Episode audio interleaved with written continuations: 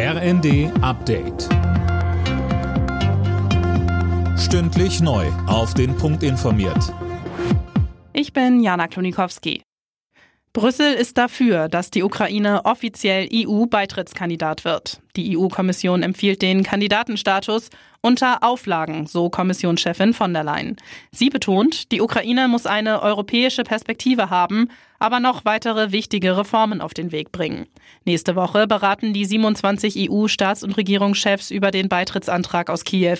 Ganz ähnlich wie die Empfehlung für die Ukraine sieht Brüssels Einschätzung zu Moldau aus. Bei Georgien ist die Kommission etwas zurückhaltender. Weil Russland die Gaslieferungen nach Europa gedrosselt hat, stuft die Bundesnetzagentur die Lage in Deutschland jetzt als angespannt ein. Im täglichen Lagebericht heißt es aber auch, die Gasversorgung sei im Moment stabil und die Versorgungssicherheit sei derzeit weiter gewährleistet. Der Chef der Bundesnetzagentur Klaus Müller sagte im ZDF. Fakt ist, Deutschland ist zurzeit noch abhängig. Die Bundesregierung, Minister Habeck, tut alles dafür, dass wir unabhängiger von fossilen, vom russischen Gas werden. Aber um sich von dieser Abhängigkeit zu reduzieren, brauchen wir Zeit.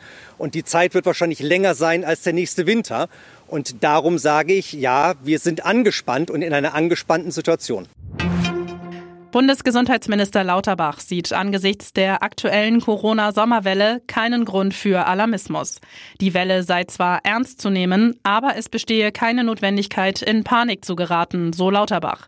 Das liegt unter anderem an den milden Verläufen bei der Omikron-Variante. Alle Nachrichten auf rnd.de